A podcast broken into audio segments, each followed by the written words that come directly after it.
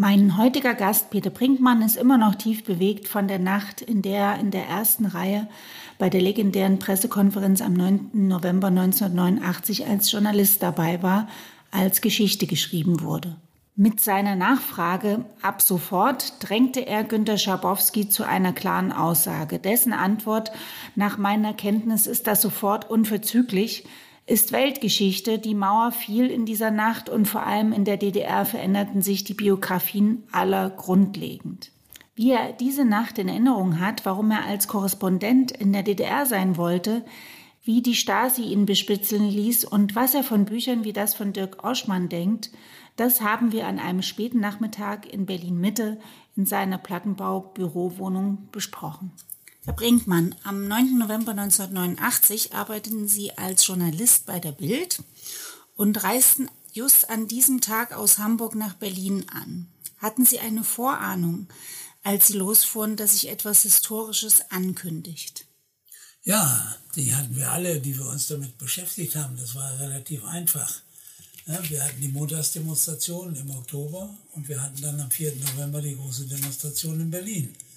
Da war im neuen Deutschland, äh, wurde ein neues Reisegesetz vorgestellt und das fand keinen Beifall. Das heißt, es war klar, die Regierung musste sich bewegen und deswegen ein neues Reisegesetz vorlegen. Dann haben sich ein paar Leute zusammengesetzt mit dem Juristen Gregor Gysi und dann haben sie ein neues Gesetz gefummelt. Es unterschied sich aber nicht wesentlich von dem alten Gesetz, ja, wozu es dann zu einer Neuüberarbeitung nochmal kam im DDR-Innenministerium. Von diesen Vorgängen haben wir so peripher immer was mitgekriegt. Wir waren wir Westjournalisten, denen man alle Informationen zusteckte. Man hat ja immer, oder man glaubt heute, dass man als DDR-Korrespondent, wenn man aus dem Westen kam, geschnitten wurde. Das Gegenteil war der Fall. Die wollten ja das, was sie in der DDR neu machten, verbreiten. Deswegen suchten sie immer den Kontakt zu uns Westjournalisten. Sonst wäre die Montagsdemonstration wäre gar nicht ins Fernsehen gekommen ohne das Westfernsehen.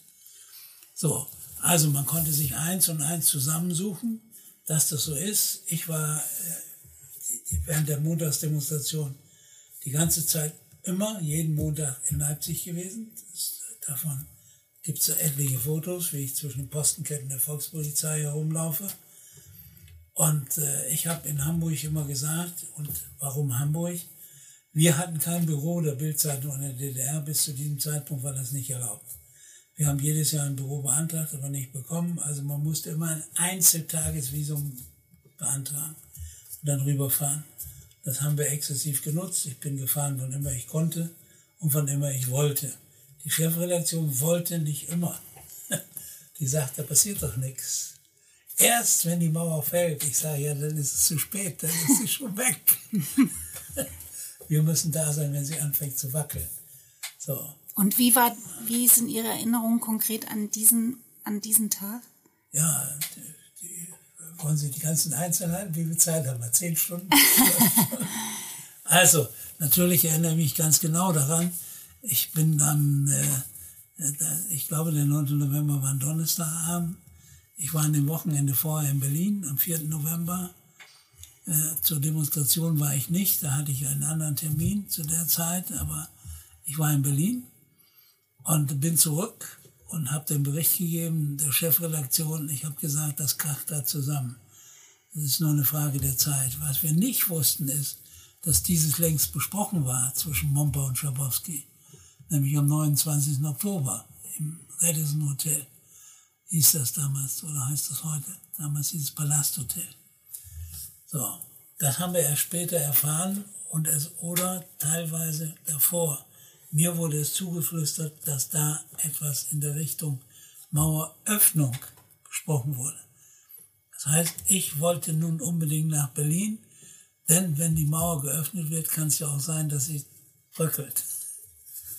So, also, Ihre Frage klar beantwortet, das haben wir alle geahnt. Was wir alle nicht wussten, war der Tag, an dem das passierte. Und das war ja auch gar nicht für den 9. November geplant. Aber wie kann man ein Ereignis wissen, das für den 9. noch gar nicht geplant war? Ja, es ist ja erst durch die vorlaute Zuruferei eines Journalisten, auf den wir das später ja nochmal kommen, ja, also so passiert. Ich bin jedenfalls morgens um acht über die Grenze, nachdem ich am Abend bei dem Chefredakteur zu Hause gesessen habe. Wir haben ein Gläschen Rotwein getrunken. Und ich sagte zu ihm, der ist Hans Hermann Tietje, wir kannten uns nach langer Zeit, schon lange Zeit. Bei der Welt sind wir zusammen angefangen. Und ich sage, Hans Hermann, ich muss da hin. Ich sagte, ja, was passiert denn da? Er wurde immer lauter in seiner Stimme. Ich sag, die Mauer wird vielleicht ein Stück geöffnet. Ja, aber wird sie denn fallen? Ich sage, das weiß ich nicht. Aber was willst du denn da, wenn du es nicht weißt? Mhm. So, und dann sagt er, wurde er ganz laut am Schluss, ich kannte ihn ja nun seit Jahren, und sagte, hau endlich ab, hau endlich ab und schmiss mich raus. Und ich bin dann, hab gesagt, ich muss so früh wie möglich fahren und bin dann morgens über die Grenze bei Gudo hieß es, glaube ich, damals, die Grenze übergangen. Und habe zu den Frauen, die, die dort saßen und meinen Pass kontrollierten, gesagt, habe auch das Bild von Honecker gezeigt, dass er noch hing. Ich sage, heute Abend ist der ganze Spuk vorbei. Das war so eine Ahnung. Das ein war auch so übertrieben, so ein Bauchgefühl. Ja. Das war natürlich so übertrieben. Ja? Aber als ich drei Wochen später wieder über Grenze vor, waren die Frauen wieder da und haben gesagt, was passiert jetzt denn? Verstehe. Ich sage, jetzt werden sie bald ihren Job verlieren. Mhm. Ja. Und so kam es wahrscheinlich auch. Ja, so kam es auch. 19 Uhr war diese Pressekonferenz angesetzt und 18 ihr Uhr. 18 Uhr und ihr italienischer äh, Kollege Riccardo Ehrmann spricht dann am Ende der PK das neue Reisegesetz an und fragt auch, ab wann tritt das in Kraft. Aber nee. Schabowski hat die Frage nicht so richtig verstanden. Nein, das ist auch falsch. Äh, Riccardo Ehrmann hat überhaupt keine Frage gestellt wann tritt das in Kraft. Er fragt danach, ob nicht das Reisegesetz in der Diskussion behandelt wurde. So, und dann fängt er an zu lesen. Und dann rufen wir alle wann, zu denen ich auch gehöre. Ich saß nämlich in der ersten Reihe. Das hat einen besonderen Grund. Deswegen bin ich so früh aus Hamburg gekommen, um in der ersten Reihe zu sitzen. Dass, falls die mich deswegen nicht dran nehmen, weil ich von der Bildzeitung bin, was denn auch nachher passierte, ja, und Schabowski mir gesagt hat, weil ich mit meiner ersten Frage, die ich dann stellte, ob jetzt die Zensur abgeschäft war, sagt er, so ein blöder Kerl, wir sind gerade dabei, die DDR zu reformieren, den nehme ich nicht mehr dran. So, das nur mal eingeschoben. So, dann fangen wir alle an zu rufen und mir wurde das zu bunt. Das war der Grund, weshalb ich in der ersten Reihe saß, damit ich eine Nähe zum Mikrofon habe, wenn ich nicht reinkomme, dass ich jedenfalls rufen kann. Mhm. Das nützt mir nichts, wenn ich als letzter hinten im Saal stehe. Mhm. Ja? Sondern ich sage, du musst ganz früh sein. Ich war der Erste, der in dem Saal war, habe meine Jacke in der alter britischer Sitte, das Handtuch über den Stuhl geworfen? Und habe mich die ganze Zeit in der rumgetrieben und aufgepasst, dass keiner mein Handtuch auf vierten, vierte Reihe setzt oder so. So. Und äh, die Dramaturgie war, dass natürlich jetzt, wo er anfängt vorzulesen, aber nicht weiß, was auf dem Zettel ist, weil er den Zettel vorher nicht gelesen hat. Er wusste es aber, weil er mit dabei war, als er entworfen wurde. Mhm. Er wusste also, was drinsteht. Er wusste aber nur die Feinheiten nicht. Genau. Krenz hat nämlich mit dem Stift noch daran rumgewerkelt. Mhm. Beim Vorliegen besonderer Vorkommnisse ist das alles weggestrichen. Das kann man übrigens sehen, der Zettel, das ist der echte Schabowski-Zettel, behaupte ich immer. Ja, der hängt beim Justizministerium in der Installation. Wenn man zu Fuß am Ministerium vorbeigeht, kann man durch eine Glasscheibe Dieser handschriftliche Zettel, den... Ähm, nee, das ist das nicht. Der nicht? Nein. es gibt drei Zettel. Mhm. Der erste Zettel ist das, was nach Grenzverlesung oder während der Sitzung getippt wurde, was nun in der neuen Verordnung steht. Der zweite Zettel ist der, wo Grenz seine handschriftlichen Notizen macht. Der hängt im Justizministerium. Der dritte ist, wo Schabowski seine handschriftlichen Notizen draufschreibt, wo ich ihm immer gesagt habe, das konnten Sie gar nicht vorher geschrieben haben. Das haben Sie hinterher choreografiert nach den Fernsehaufnahmen, damit das zusammenpasst. Sie waren ganz woanders. Sie waren nämlich gar nicht in der Sitzung. Das konnten Sie gar nicht wissen. Mhm. So. Sie haben aber dann die Nachfrage gestellt, ab sofort. Ja, die man sehr deutlich hört. Ich habe heute nochmal diese ganze, äh, diesen ganzen Part der Pressekonferenz mir natürlich äh, in der Vorbereitung angeschaut. Und erst danach kam ja dieses äh, Zettelsuchen und den richtigen Part suchen von Schabowski, ja. wo dann diese berühmten Worte, ähm, nach meiner Kenntnis ist das sofort unverzüglich ja. fielen. Also War Ihnen da klar, in dem Moment, wo Schabowski das ausgesprochen hat, dass das jetzt ein historischer Moment ist? Ja, ich, ich gehe ja dann, der italienische Kollege Ermann behauptet ja, er sei gleich aus dem Saal gegangen, was man ja, wenn man den Film sieht, klar sieht, dass das nicht der Fall ist. Der hat sich das alles zusammengereimt hinterher. Und das ärgert mich ein bisschen. Ja? Und äh, ich gehe nämlich als Erster raus, wenn Sie sich den Film angeguckt haben, sehen Sie das. Weil ich hatte von der Bildzeitung, konnten wir uns das leisten, in meinem Auto, da stand vor dem Saal, in dem die Pressekonferenz stattfand, das ist heute das Justizministerium, ich hatte zwei Funknetztelefone. Einen, damit ich immer raus telefonieren konnte und einen, damit ich angerufen werde. Das heißt, eins war immer frei. Aber es gab kein Funknetz in der DDR, in der Hauptstadt der DDR. Also konnte ich so viele Knöpfe drücken, wie ich wollte. Ich bin nicht durchgekommen. Hat nichts genutzt. So. Das war natürlich klar in dem Moment. So. Jetzt passiert da was. Was heißt denn das? Ab sofort. Ab sofort heißt ab sofort, haben die Leute ja gedacht. Und das steht ja auch, das steht so auf dem Zettel, aber er steht anders drauf. Da gibt es noch eine Fortsetzung, da steht drauf, erstens, jeder DDR-Bürger, der einen Pass hat, kann sofort reisen. Zweitens, jeder, der keinen Pass hat, kann morgen früh ab 6 Uhr bei den Stellen der Volkspolizei und den zuständigen Meldestellen der Deutschen Demokratischen Republik ab sofort sein Visum beantragen. Und das ab 10. November. Und das Visumsausgabe dauert sechs Wochen. Genau. Und deswegen war das ein historischer Versprecher, ab sofort unverzüglich. War es nicht, stand ja auf dem Zettel. Er hat nur nicht das Ganze gesagt. Ja, genau. Er hat äh, einen Part weggelassen, aber man hatte auch das Gefühl, dass es nicht, äh, ähm, dass er das nicht mit Absicht macht, sondern dass es. Äh, nee, er wusste ne? ja, dass es ist. Also, was am 29. Oktober passierte, war, das ist bei der westlichen Presse weitgehend unbeachtet geblieben. Da trafen sich im damaligen äh, Palasthotel, heute Hotel, da wo das Aquarium genau. war, was gerade in die Luft geflogen ist oder tausend Stücke geplatzt ist. Trafen sich der Bischof Stolpe, glaube ich, hieß er, äh, noch jemand von der Kirche, Schabowski, Stolpe, Staatssekretär Jörg Kommerskirchen von der Wirtschaftssenat und der Senatssprecher Werner Kolloff, später wieder Korrespondent der Saarbrücker Zeitung hier in Berlin. Und dann waren da noch vier Leute dabei, ungefähr, wenn ich das richtig erinnere, zehn Leute. So, die saßen da unter Verschwiegenheit.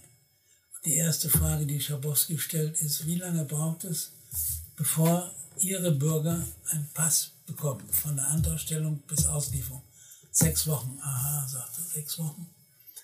29. Oktober, sechs Wochen, rechnen Sie mal aus, dann sind wir wann? Anfang Dezember. Und er sagt, wir wollen, wir wollen, die DDR-Regierung will, dass jeder DDR-Bürger zu Weihnachten dahin fahren kann, wohin er will. Wohin er will. Ohne dass er fragt, erklären muss, warum, wieso, weshalb. Dazu braucht der DDR-Bürger einen Pass, sonst kommt er nicht nach Barbados. Ist doch völlig logisch. Also wusste er, dass es am Abend nicht reisen geht. Das geht ja nicht. Das kann ja nicht abends plötzlich einer zum Flughafen Tegel fahren und sagen, ich will jetzt mal nach New York fliegen. Sondern es war ganz routinemäßig, wie das ist in einem gut funktionierenden Staat. Ja? Was brauchen Bürger? Auch der DDR brauchen Pass. Also war die Frage, bei euch dauert sechs Wochen, schafft er zwei Wochen vor Weihnachten. Also war das Wichtigste in der Ansage, ab morgen früh könnt ihr euch alle einen Pass holen. Und die nächste Frage war, gibt er uns denn Geld dafür? Modo wollte später von Kohl in Dresden ja, 100 Millionen oder so haben. Jedenfalls eine große Menge Geld, weil er sagt, wenn er schon immer drängelt, dass unsere Bürger in, in die Welt fahren, aber wir haben keine Geld, wir haben nur Aluschlips, die wir keiner haben, dann gibt uns mal einen heißen Mark. Da hat der Kohl gelacht und hat gesagt, nee, die Mauer muss weg, war seine Antwort. Und dann kommen die sowieso, Rest gibt's von selber. Mhm. So, so hing das zusammen. Das heißt, den Anfang, Schabowski hat das mal formuliert, und schriftlich formuliert in irgendeiner Rede. Ich habe aber dieses Papier, der sagt, der Italiener hat den Ball in den Strafstoß geschossen und ich habe ihn ins Tor geknallt. Richtig. Ja, so ist das. Das Teamwork. Mhm. Wie überall. Ja. Ähm, deswegen saß ich da vorne, weil ich wusste, wenn der mich nicht dran nimmt, musst du rufen. Mhm. Ich habe dann ja noch zwei entscheidende Fragen danach gestellt, wenn Sie es gesehen haben. West-Berlin? Ja, gilt das für West-Berlin? Ja. Der sowjetische Botschafter, wie er mir später erzählte, ist fast außen durch die Decke geknallt, weil er sagt, das dürfen die nicht, das gehört zu ihnen nicht. Ja, das ist unser Job. Er kann nicht einfach sagen, wir machen die Grenze auf. Und das äh, Zweite ist, gilt das auch für West-Berlin. Äh, nee, komme ich jetzt nicht drauf. Mhm. Hatte auch was damit zu tun. Mhm. Ja. Wie ist denn der Abend dann für Sie weitergegangen? Ja, ich habe jetzt überlegt, was machst du? Fährst du jetzt nach West-Berlin in unser Springer-Quartier, das ja zu sehen war vom Ministerium. Das war ja 300 Meter Luftlinie, dazwischen, dazwischen war aber noch eine funktionierende Grenze. Fährst du jetzt rüber und lass dich nicht wieder rein, dann verpasst du sowieso die ganze Nacht. Also habe ich mich entschieden, hier zu bleiben. Ich bin ins Hotel, ich wohnte im Palast im, im Hotel an der Friedrichstraße 450 Mark, glaube ich, kostet das D-Mark, das Zimmer die Nacht. Und, äh, das war damals äh, in, in, Berlin im Ostteil äh, das beste Haus am Platz. Ja. Genau. Und habe mir alle Jacken angezogen und Pullover, die es gab. Und äh, dann hat der Concierge, der immer noch da ist, seit 33 Jahren, junger Mann, der hat mir ein Taxi besorgt, was ja auch nicht so einfach war in der DDR. Und ich sage, ich zahle ihm 50 Mark, das sind 500 Mark Ost, wenn ich Schwarz umtauscht. Und er fährt mich die ganze Nacht und wir fahren die Grenzübergangsstellen hier in der Nähe ab. Also äh, Checkpoint Charlie, Heinrich-Heine-Straße, Invalidenstraße, äh, Bornholmer, Bornholmer Brücke und immer nur hin und zurück. Und wir kommen an und sie drehen das Auto gleich um, dass wenn sich ein Pulk von Menschen bildet, wir nicht drehen müssen, sondern gleich weiterfahren können. Ja, und so bin ich gependelt bis halb zehn etwa und es tat sich eigentlich nichts. Ja? Und äh, Charlie fuhren die Russen rein, das habe ich beobachtet, schwarzen Zivilwagen, aber mit Uniform. Guckten sich das an fuhren wieder raus, haben wahrscheinlich gemeldet, keine besonderen Vorkommnisse, alles ruhig. Heinrich-Heine-Straße war der gleiche Mann, der mich um zwei Uhr schon angemacht hatte und stand er wieder vor mir, so, hier kommen Sie nicht durch. Ich sage, rufen Sie doch mal an. Ja, Bornholmer Straße habe ich einfach behauptet, der ist schon auf und da ist auch schon auf. War aber noch nicht. Und dann bin ich halt weitergefahren und nach 10 Uhr explodierte das durch Ajo Friedrichs, die Tagesthemen. Eine Station war ja auch äh, das Brandenburger Tor dann. Ja, das habe ich vergessen. Ja, das war noch zu. Ja, da sind wir zwar drüber gesprungen, ich auch, habe mir hier die Hand aufgerissen, weil da war ein Stahlgitter davor. Das war so kniehoch. Ja, und ich bin so aufgestützt darüber und habe mir das angerissen. Vielleicht war es auch ein bisschen höher, mhm. hüfthoch und so. Ja, und bin dann auf die Mauer zugelaufen und da haben sie noch äh, gerufen, stehen bleiben, aber nicht mehr wir schießen. Denn wenn Sie sich die Bilder angucken von damals, merken Sie, dass die alle keine Waffen hatten. Das ist überhaupt keinem aufgefallen. Die waren alle, Waffen waren weg. Und in den Pistolentaschen war Papier gestopft. Dass es so aussah, als sei der Norden. Die waren alle unbewaffnet. So, und dann haben sie mit Wasserwerfern die erstmal weggesprüht. Ich bin da vorher abgehauen. Ich sagte, nee, muss nicht sein. Ist kalt genug, muss ich auch noch nass werden. Ja, und dann bildete sich eine Postenkette, war eine Frau, ich weiß nicht mehr, wie sie hieß. Ja, die weinte, weinte da und schrie lass mich durch und ich stehe dann, dann neben der Kette. Ja, und dann hat ein Offizier hat ihn in den Arm genommen, eingehakt und ist mit ihr ins Brandenburger Tor. Ja. Das bewegt sie heute noch. Ja. Ja. Das geht mir auch so, ja. Ein ganz besonderer Tag. Warum, warum war Ihnen das so besonders wichtig? Weil mich das, äh, das das ganze Leben beschäftigt hat, schon als kleiner Junge, weil durch äh, die Freundschaft meiner Mutter vor 45 ihre Freundin durch Heirat in Rosslau an der Elbe gelandet ist.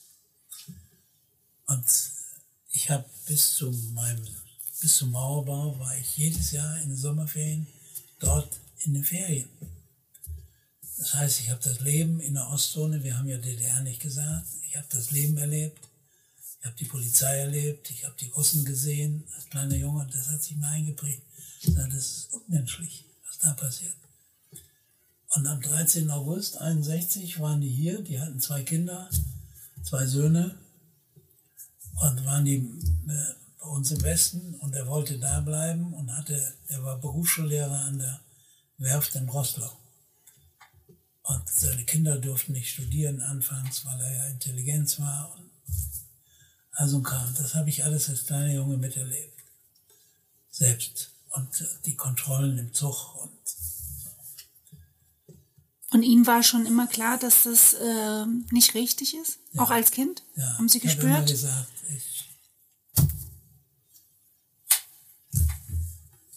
hm. Die waren also bei uns. Er hat den Job angeboten von Siemens, aber Siemens wollte noch ein Zeugnis haben.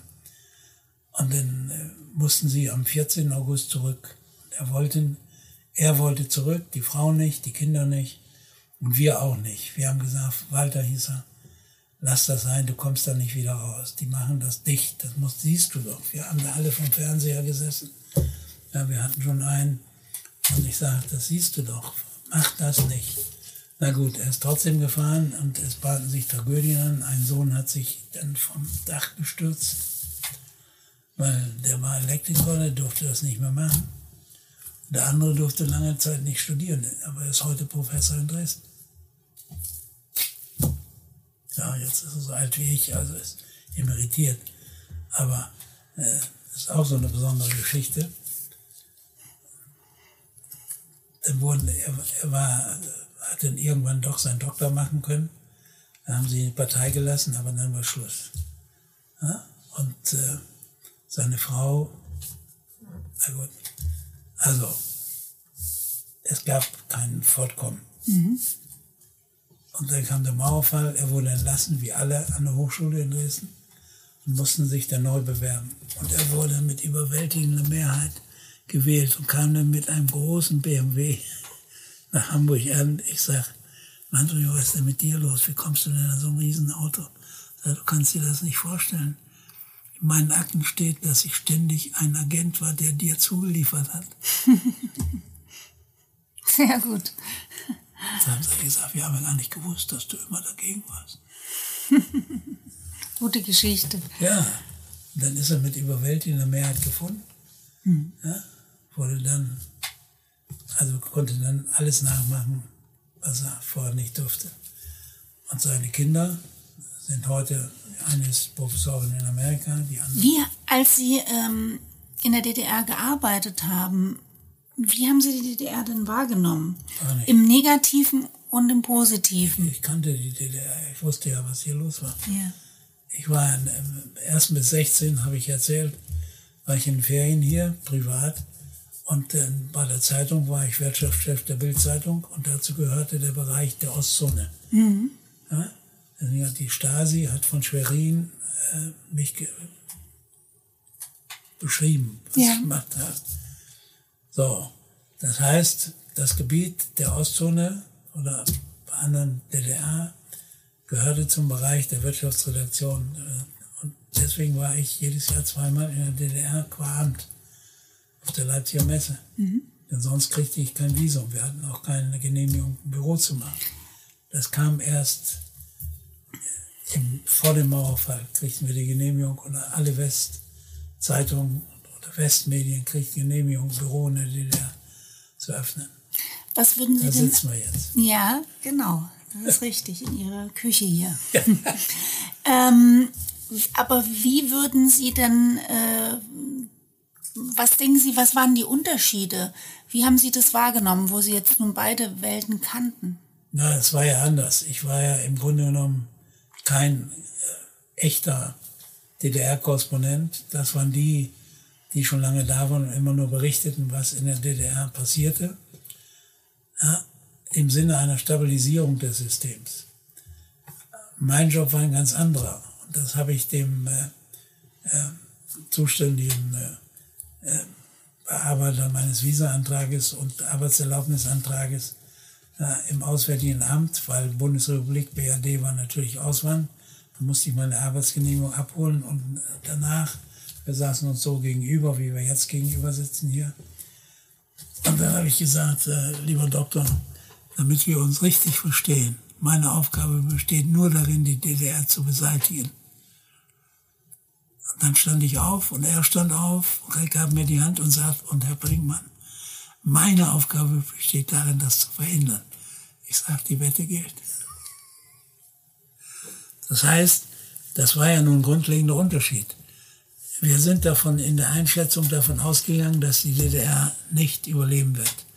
Das heißt, meine Arbeit war eine ganz andere, nämlich schon darauf zu denken, was passiert in diesem System. Deswegen habe ich zum Beispiel mit den Bürgerrechtlern, die die DDR verbessern wollten, gar keine Interviews gemacht dann waren wir gar nicht interessiert. Denn wir waren nur daran interessiert, wo sind die Köpfe, die die DDR in ein gemeinsames Deutschland einführen wollen. Das war eine andere Aufgabe, als DDR-Korrespondenten vorher hatten. Wenn die daran gedacht hätten, wären sie rausgeschmissen worden. Aber nun waren alle plötzlich auf diesem Trichter. Er kennt es nicht. Der verstand das nicht. Aber Gorbatschow hat es ziemlich schnell begriffen. Ja? So, insofern war die Arbeit natürlich anders.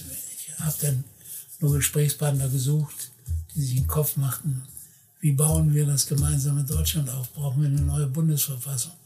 Brauchen wir eine neue Hymne? Brauchen wir eine neue Fahne? Was übernehmen wir aus der DDR? Was muss alles anders werden? Was wird mit den VBs? Das heißt, einen völlig neuen Staat zu schaffen.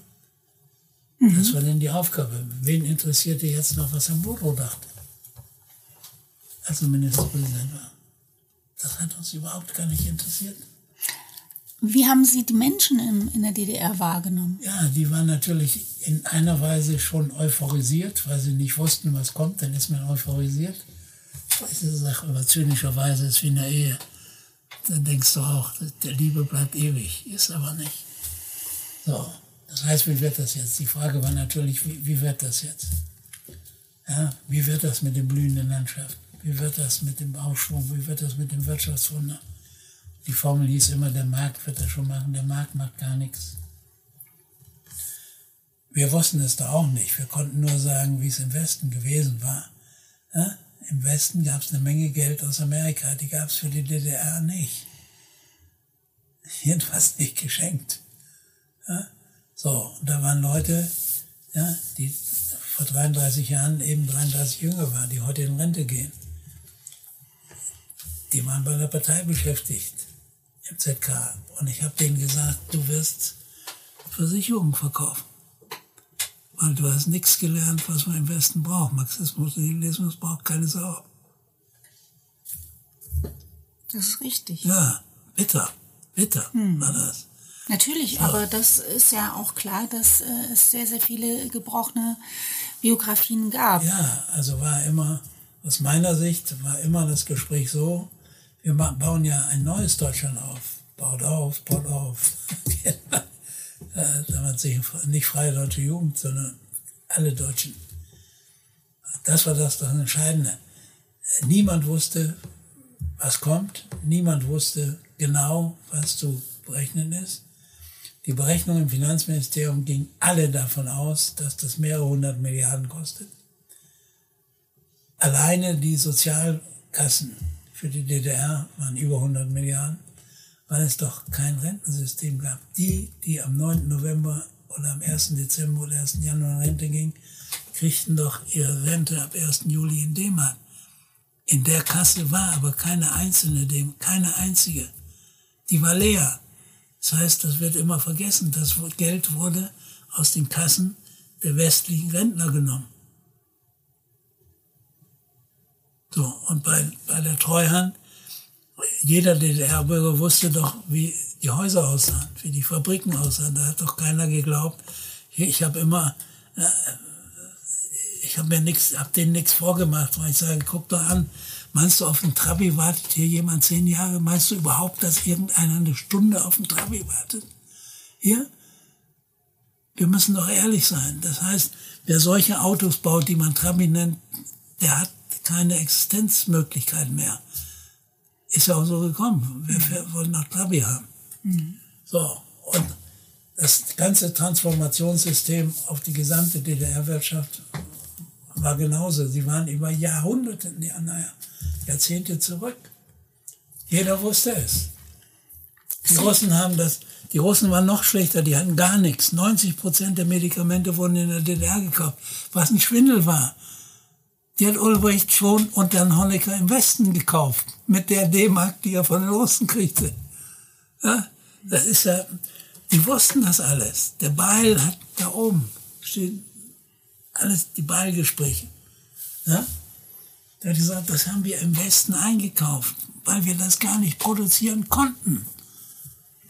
Ja? Die Chipfabrik, reiner Schwindel. So, und jetzt erzählst du das einem DDR-Bürger. Ja, Sie sind DDR-Bürgerin und sagen, aber wir waren, hatten auch ein Leben. Wir haben uns Geburtstag gefeiert. Wir haben auch davon geträumt, in Ferien zu fahren. Alles richtig. Aber der Staat DDR ist auf Wunsch der Mehrheit der DDR-Bürger aufgelöst worden. Er ist ja nicht durch einen Putsch aufgelöst worden. Korrekt. So. Und das so gekommen ist, wie es gekommen ist mit der Treuhand, hätte man nicht ändern können. Die Frage war Rückgabe vor Entschädigung. Beispiel. Wie willst du denn den Betrieb deiner Eltern entschädigen? Nach dem Wert von 1933 Nazis, nach dem Wert 45, als die Russen da waren, nach dem Wert der Enteignung 49, nach den Einheitswerten der Bundesrepublik 49, nach den Wertbemessungen der Bundesrepublik am 3. Oktober 1990. Wonach willst du das berechnen? Aber wenn es was zurückgeben gibt, dann geht man zurück. Und was er denn damit macht mit seinem Eigentum? Ja, aber ist doch ungerecht. Familie wohnt da drin seit 30 Jahren. Mein Freund in Russland, der hat sein Haus zurückgekriegt. Der Vater ist ein Jahr vorher gestorben, 88. Die Mutter kriegt das. Das Erste, was sie gemacht hat, ist, sie hat alle Mieter rausgeschmissen. Hm. Weil sie sagt, Ganz einfach. Es gehört jetzt wieder mir. Mhm. Zurück zur, zum Journalismus. Ähm, wann hatten Sie denn die ersten ähm, Kollegen aus der DDR und wie, wie kam es dazu? Na, die habe ich ja immer schon in Leipzig getroffen. Es war ja nicht so schwer. Entweder wollten die uns aushorchen, ja, das kann ich alles in meiner Stasi-Akte nachlesen, wer da alles berichtet hat. Die waren ja alle da. Man traf sich ja im Pressezentrum in Leipzig.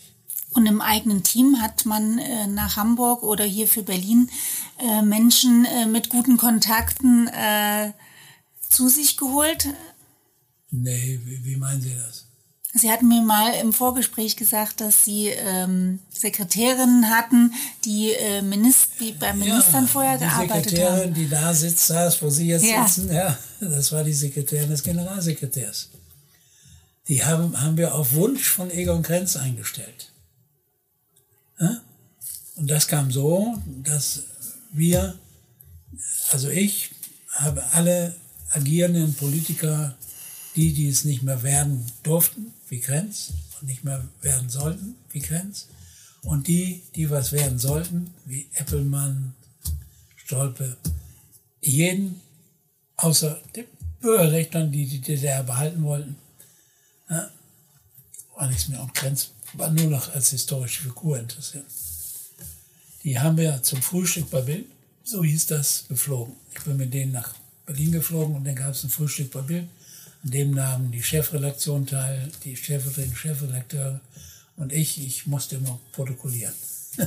also die Stories dann hinterher zusammenschreiben.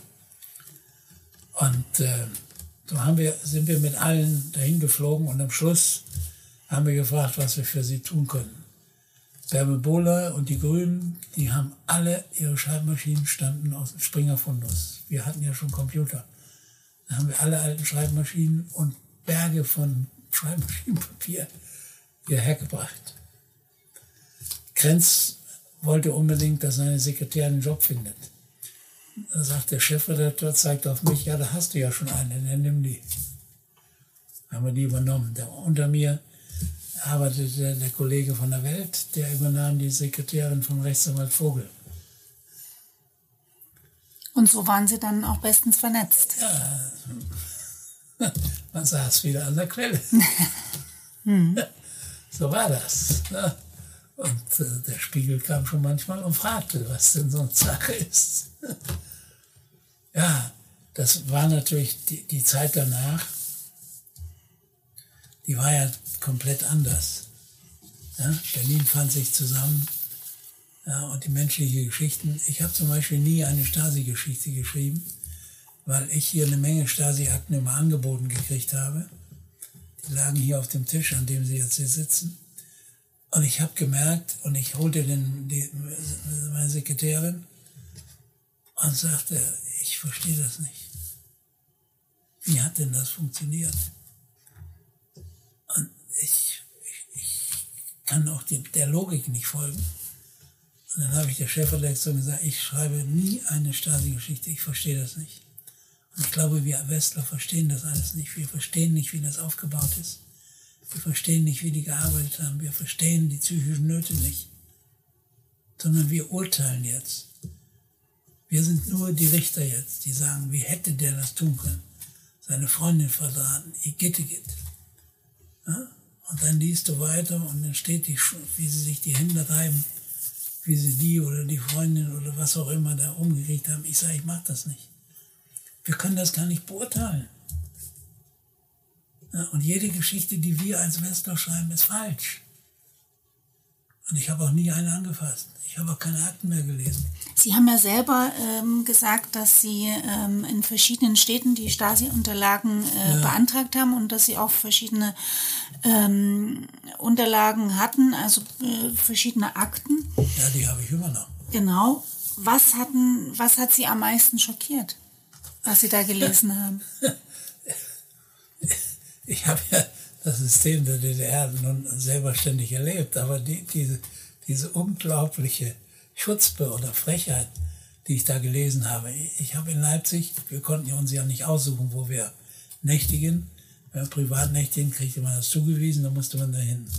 Ich hatte eine ältere Dame, ja, die war so nett. Ja, da habe ich immer so nette Geschenke wie Kaffee und so mitgebracht. Die hat, während ich schlief nachts, immer meine gesamte Kladder abgeschrieben. Ihre Mappe, Ihr Buch, alle, wo Sie alles, alle Kontakt... Alles abgeschrieben. Alles. Hm. Ja, und die Leute, die dann da drin standen, also im Gambrinos kann ich mich erinnern als einziges. Ja, äh, war, Traditionelles Lokal ja, in Leipzig. Da sitzt man und sagt, du, ich komme ja zum Herbst wieder, schreib mir doch mal deine Adresse mhm. auf. Habe ich nichts dabei gedacht. Die wurden, die wurden alle, die wurden alle, die da waren von der Kripo in Leipzig vorgeladen. Das steht alles in meiner Akte. Und ich finde die aber nicht mehr, weil die Namen geschwärzt sind. Sonst mich interessierte mal, ist denen was passiert? Wenn ja, was ist denen passiert? Das hat die nachts immer, wenn ich im Schlaf war oder wenn ich draußen. Na, ich hatte die Klatte immer mit, tagsüber alles abgeschrieben. Sie lächeln alles. da so ein bisschen, aber natürlich hatte das ja eben ja, das Lächeln der Enttäuschung. Ja, äh, starke Konsequenzen. Was sagen Sie denn zu Menschen, die sagen, äh, ja, ich war da schon als IM, habe ich unterschrieben, aber ich habe niemand, niemanden geschadet? Sag ich nicht, da sage ich, das kann ich nicht beurteilen. Das kann ich nicht beurteilen. Ich, ich kann das nicht. Dazu muss man ja, was heißt denn geschadet? Naja, ist, zum Beispiel so eine, Vor was Sie gerade sagten, ja, ne, diese Vorladung. Vorladung ein Schaden. Deswegen musste ich wissen, und das wollte ich auch gerne, hätte ich auch gerne gewusst, aber es ist sinnlos. Ich finde die nicht. Wenn die Beilakten, die ich habe, sind übrigens alle ungeschwärzt. so. Also ich kann Ihnen aus eigener Erfahrung sagen, was das mit einer Familie macht. Ich selber bin mit in, im Alter von zwölf Jahren vom Wehrkreiskommando ähm, vorgeladen worden. Aus und wir wussten überhaupt nicht warum. Das hat sich dann später herausgestellt. Die Geschichte ähm, werde ich gerne mal an anderer Stelle noch erzählen. Und das macht natürlich was mit einer Familie. Meine Eltern haben natürlich erstmal sich gefragt, ob ich irgendwas ausgefressen habe. Also es gab nur diese Vorladung, Datum und Termin, wo man zu erscheinen hatte. Und da gab es ja auch keinen, da gehen wir einfach nicht hin. Sondern, ähm, und dann war natürlich eine Wahnsinnsunruhe in der Familie. Und ich hatte da auch sehr, sehr große Angst, ähm, ne, dahin zu gehen. Und ich bin ja dann auch was heute fast unmöglich wäre, dann auch ganz alleine ver verhört worden. Mein Vater saß vor der Tür. Und ähm, also so eine reine Vorladung von der Polizei, ja. wo man nicht weiß, was dahinter sich Eben. verbirgt, ist schon Deswegen erstmal ein Riesenschreck zumindest. Hätte ich gerne ja. gewusst, aber ich habe keinen mehr identifizieren können, weil ich, da, ich habe das ja nicht kopiert. Ich habe gedacht, meine Kladde ist sicher.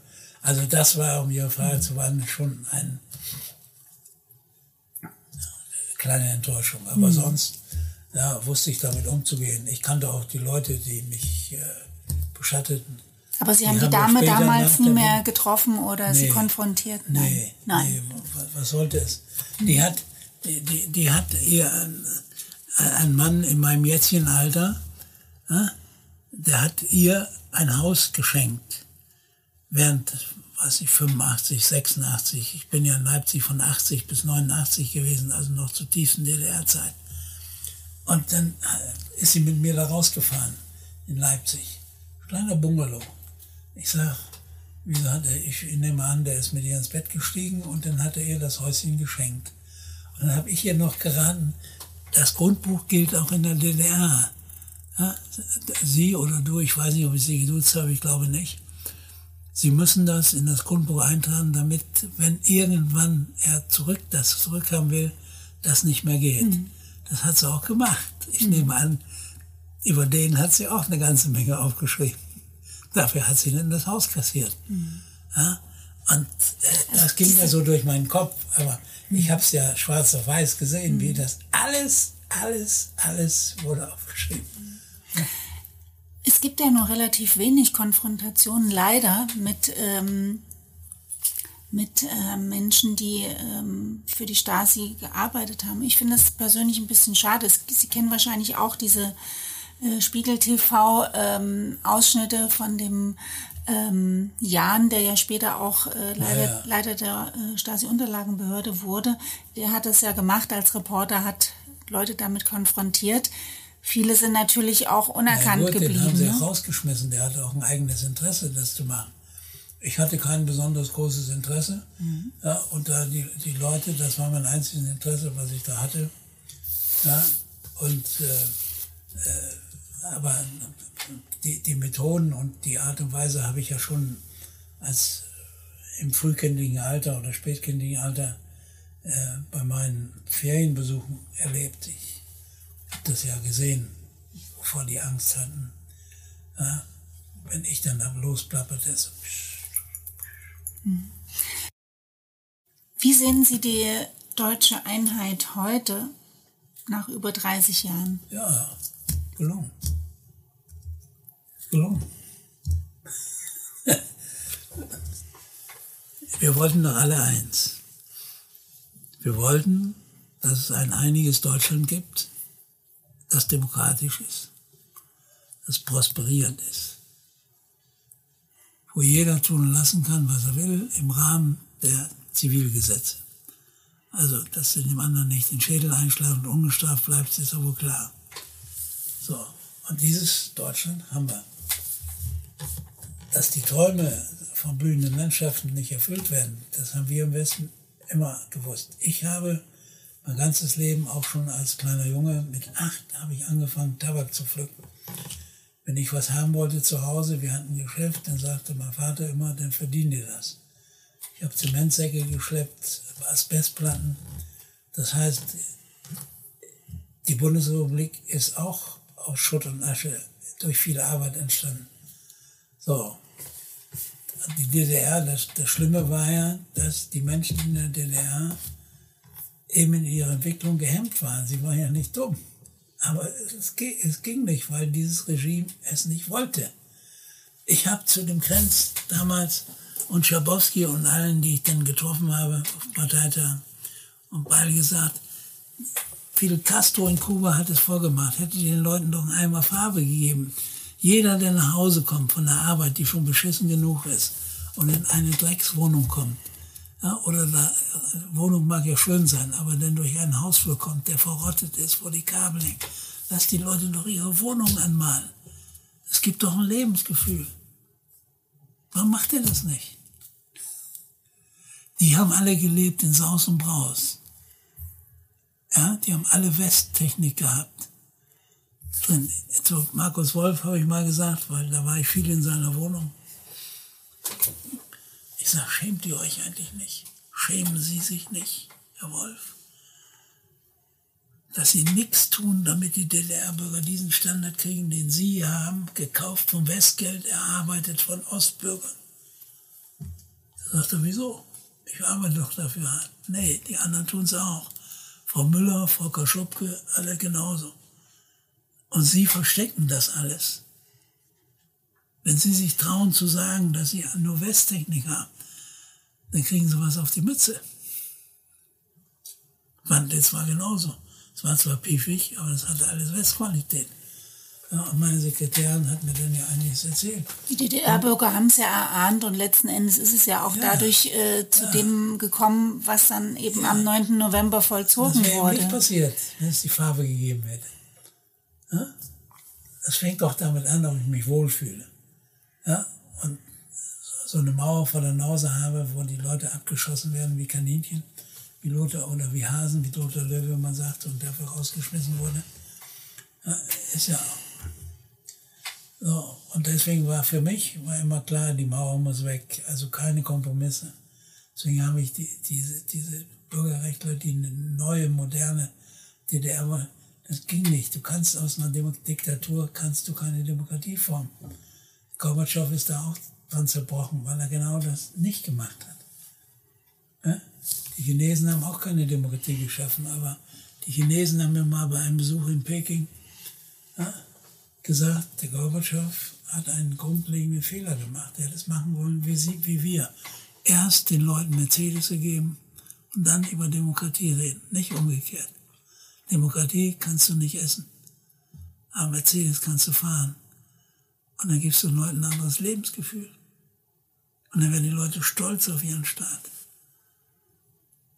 Das ist doch der Punkt. Ich habe dem Stolpe bei der Wahl 90 immer gesagt, reden Sie vom Stolz der Bürger, seien Sie stolz auf das, was Sie hier gemacht haben. Wir sind doch stolze Bürger dieses Staates gewesen, weil wir stolz auf unsere eigene Arbeit waren. Und wenn der Wessi kommt und sagt, weißt du, hast du schon mal einen neuen Mercedes gesehen?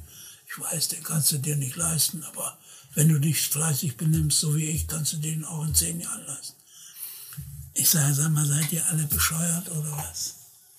Aber da sprechen Sie einen guten Punkt an. Äh, Im März ähm, ist das Buch äh, Der Osten eine westdeutsche Erfindung als ein Debattenbuch von Dirk Oschmann, einem Uniprofessor aus Leipzig oder beziehungsweise Uniprofessor in Leipzig, auf den Spiegel Bestsellerlisten. Naja, weil die Leute sowas gerne lesen. Das ist so wie, wie geistige Onanie. Äh, das stimmt und es stimmt trotzdem nicht.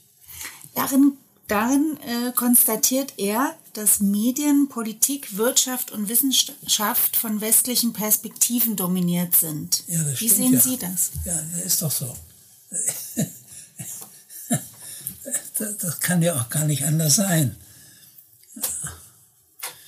Wenn jemand vor 33 Jahren anfing, Jura zu studieren, ja, dann hätte er frühestens in zehn Jahren einen Job gekriegt als Anwalt weil es einfach so lange dauert.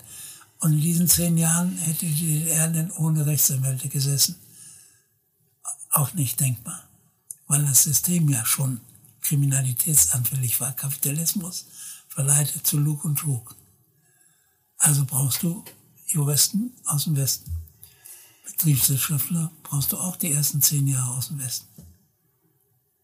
Jetzt sind 33 Jahre vergangen. Ja, aber es ist doch, es ist doch nicht so, dass überall Westis sitzen. Es ist doch, inzwischen ist doch eine Generation reingewachsen wie Sie selbst. Die sind in Positionen, davon haben Sie zu DDR-Zeiten nur geträumt. Sie sind doch das schlagende Beispiel, dass das, was Oschmann sagt, nicht richtig ist. Und deswegen mag ich diese Bücher nicht. Ja, weil sie den Leuten immer was vorgaukeln, was doch längst anders ist. Die Jugendlichen, die heute 30 sind, die sind entweder im Westen oder haben Positionen im Osten. Ich denke auch für eine, für eine gewisse ähm, Generation, für die junge Generation stimmt das. Ja. Ähm, bei der älteren Generation ähm, sieht es noch anders aus. Soweit ich weiß, hat ja Oschmann, ist Oschmann einer der wenigen Uni-Professoren, hat einer der wenigen Uni-Professoren als jemand mit DDR-Hintergrund überhaupt? Ja, mein Freund ist auch Professor. Mhm. Ja, ja, ja, klar. So, also es ist doch nicht so. Mhm. Es ist doch nicht so, dass 33 Jahre die Wessis alles bestimmen. In den Funkhäusern sitzen Ossis. Ja, der Gehler ist Funkhausdirektor, der war der Sprecher von de Maizière. Es ist nicht so. Das ärgert mich immer maßlos, weil man dadurch im Westen immer Bestseller wird, weil die reiben sich dann auf, da siehst du mal, die können das ja nicht. Ist so, jetzt fangen sie auch noch an zu jammern. Ja, die Erfolgsgeschichten aus dem Osten, die laufen so durch. Ja, die müssten mehr erzählt werden. Ja, man erzählt sie ja und sagt, na gut, ist doch selbstverständlich, ist doch klar, hast doch studiert, sowas gemacht. Ja? Es ist doch nicht so. Ich sage immer, die deutsche Einheit ist ein Generationenproblem. Eine Generation, die ist noch da, die über die DDR erzählt, so wie die DDR eigentlich nicht war, aber wie sie subjektiv dargestellt ist. Beispiel. Wer äh, 50 war beim Mauerfall, hat die Chance, einen neuen Job zu finden bis 60, war nahezu gering. Der ist heute 80 der erzählt seinen Enkelkindern, aber jetzt hört mal zu, was Opa erzählt. Damals war die Kita noch ganz umsonst und damals war die Schule ordentlich und damals bist du nicht so schluderig rumgelaufen. Ja? Und damals hast du mich nicht so angemacht und damals sind wir schön geschlossen nach Bulgarien gefahren. Wo willst du hin jetzt? Nach Mexiko? Was willst du da denn? Bleib mal hier. Wir sind auch nicht rausgefahren. Das heißt, die Erzählung dieser Generation, das ist die DDR-Generation, die stirbt aus in den nächsten 20 Jahren. Da gibt es diese Geschichten nicht mehr. Da will die auch gar keiner mehr hören. Und deswegen sage ich heute, wenn du rumgehst, geh, mach doch mal, hat der Oschmann, ja, kann doch mal durchzählen, wie viele Ossis an seiner Hochschule einen Lehrauftrag haben. Da wäre ich mal sehr gespannt. Faktencheck. Ja, das machen wir gerne. Ähm, ich glaube aber tatsächlich, dass äh, das Buch eher im Osten äh, gelesen wird. Ich habe auch diese Rückspiegelung von, von Journalisten. Ja, fühlt man sich bestätigt so in gewisser Weise. Ja, vielleicht trifft er aber ja auch auf eine Art einen Sound, ähm, wo die Menschen sich abgefühlt, äh, äh, abgeholt fühlen. Ähm, genau, Sie werden es vielleicht auch rausfinden, wenn Sie mit ihm ja. ein Gespräch führen ich kann das auch immer schlechter beurteilen, ja. weil ich, weil ich mit, mit einer großen Euphorie 89 äh, daran gegangen bin und äh, ich habe das ja auch in einem meiner Bücher un untersucht. Das spürt man auch, weil ich wollte diese Einheit immer, ich war immer gegen die Teilung und dann passiert das halt und dann bist du auch noch dabei und deswegen sind wir hier auch zwischendurch manchmal so rührselig. Ja. Und äh, es ist nun mal so, wenn du ein neues Haus baust, dann dauert das eine Zeit. Ja, aber wenn ich heute durch die Landschaften fahre, dann blühen sie doch. Die Straßen sind alle neu. Die Häuser sind alle angestrichen.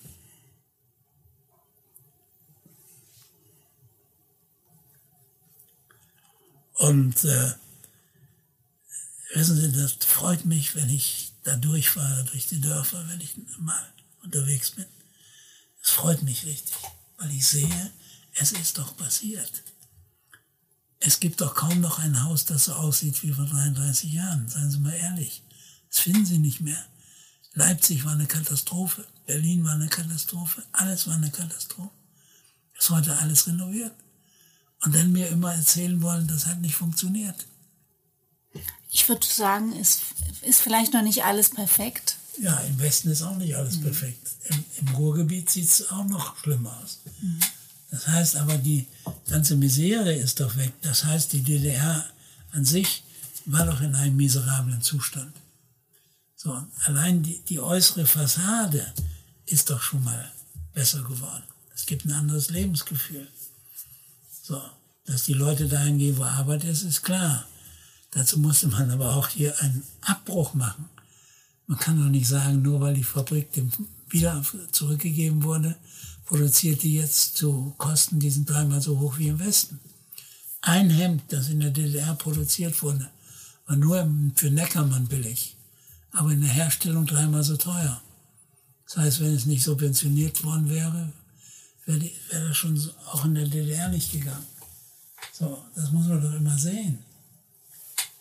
Und wenn ich wieder mal zynisch bin und mit jemand fahre, der mir die ganze Zeit ins Ohr bläst, wie schlimm das alles ist in 30 Jahren Einheit, dann sage ich, siehst du das, da auf der Straße liegen 100 Marksteine. Wo denn? Ich sehe die nicht. Ich sage, die Steine, die habe ich alle bezahlt.